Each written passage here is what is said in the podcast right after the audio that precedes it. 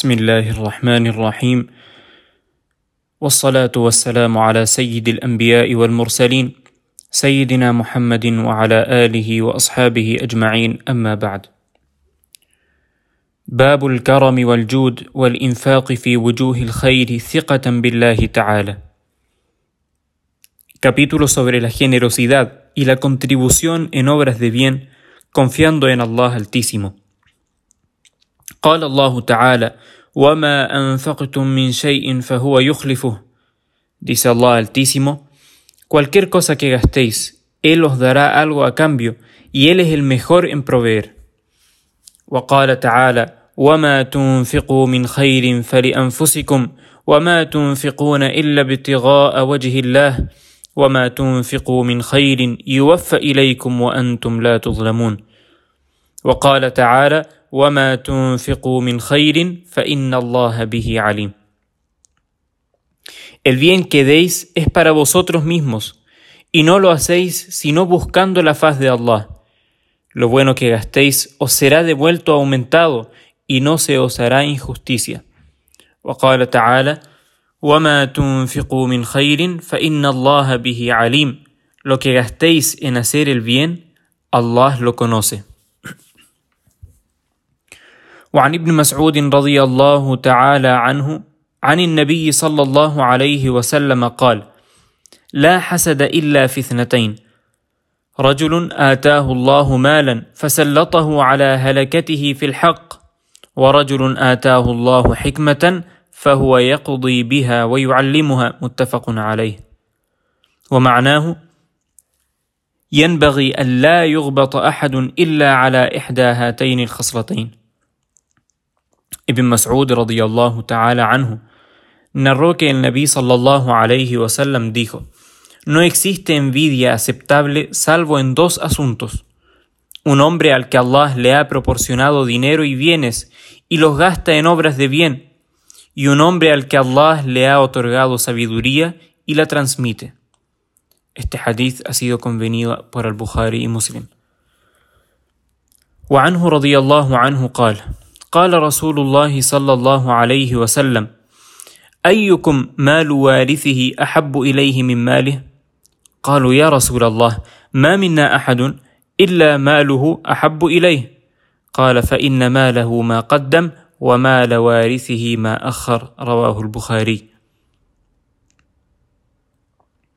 ابن مسعود رضي الله تعالى عنه el mensajero de Allah sallallahu alayhi wasallam dijo ¿Quién ama más el dinero de su heredero que el suyo propio?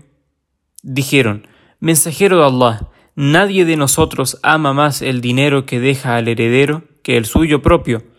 Dijo, Su dinero y por el que obtendrá recompensa es aquel que ha gastado por la causa de Allah. El dinero que no gaste lo adquirirá su heredero por derecho. Este hadith ha sido transmitido por el Imam al-Bukhari. وعن جابر رضي الله تعالى عنه قال ما سئل رسول الله صلى الله عليه وسلم شيئا قط فقال لا متفق عليه Jabir radiallahu ta'ala anhu dijo, Nunca sucedió que le pidieran algo al mensajero de Allah sallallahu alayhi wasallam y él respondiera negativamente. Este hadith ha sido convenido por al-Bukhari y Muslim.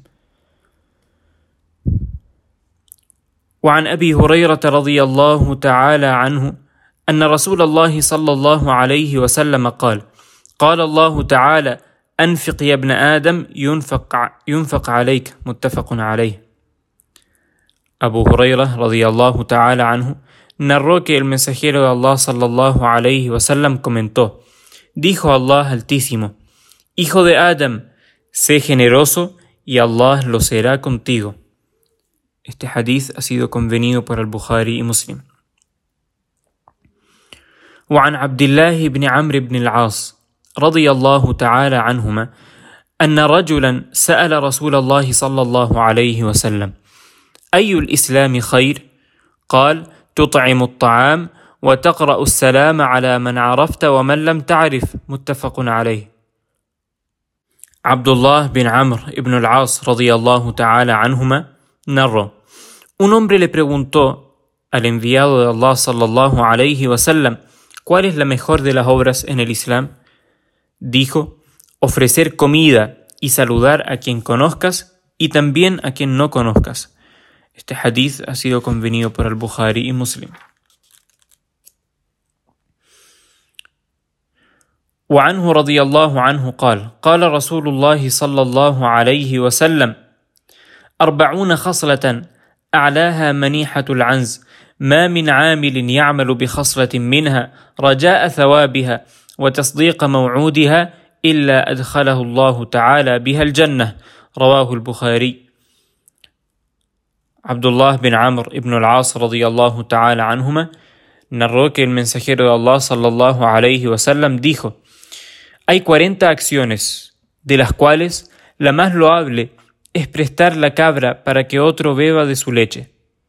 Esta era una práctica que hacían los sahaba radiyallahu ta'ala anhum y que estaba extendida por el tiempo del profeta sallallahu alayhi wasallam.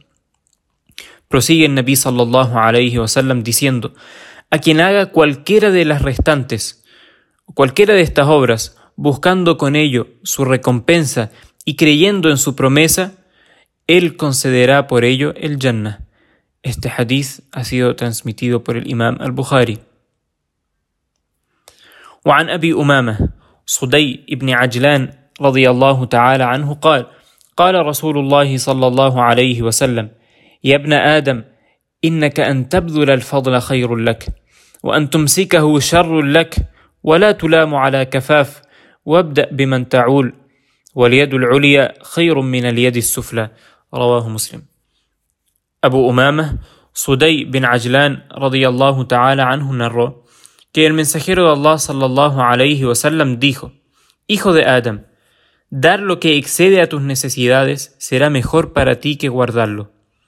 No se reprocha a quien primero cubre sus necesidades, pero comienza por gastar sobre aquellos que tienes obligación de mantener. La mano que está encima es mejor que la que está abajo. وعن أنس رضي الله تعالى عنه قال ما سئل رسول الله صلى الله عليه وسلم على الإسلام شيئا إلا أعطاه ولقد جاءه رجل فأعطاه غنما بين جبلين فرجع إلى قومه فقال يا قوم أسلموا فإن محمدا يعطي عطاء من لا يخشى الفقر. وإن كان الرجل ليسلم ما يريد إلا الدنيا فما يلبث إلا يسيرا. حتى يكون الإسلام أحب إليه من الدنيا وما عليها رواه مسلم Anas radiyallahu ta'ala anhu dijo Cuando le pedían algo al mensajero de Allah sallallahu alayhi wasallam por lo cual la gente aceptaría el Islam, no lo negaba. Un hombre fue a verle y el profeta sallallahu alayhi wasallam le concedió tanto rebaño como para llenar un valle entre dos montañas. Cuando éste volvió a su pueblo dijo Gente, acepten el Islam, que Muhammad da tanto como si no, tuviera, como si no temiera la pobreza. A veces un hombre se hacía musulmán para obtener algún beneficio de esta dunya, pero no pasaba mucho tiempo antes de que el Islam fuera más amado para él que el dunya y todo lo que en ella existe. Este hadith ha sido transmitido por el imam muslim. Quiera Allah subhanahu wa ta'ala darnos esta gran cualidad que es la generosidad para parecernos en esta noble cualidad al profeta Muhammad sallallahu alayhi wa sallam.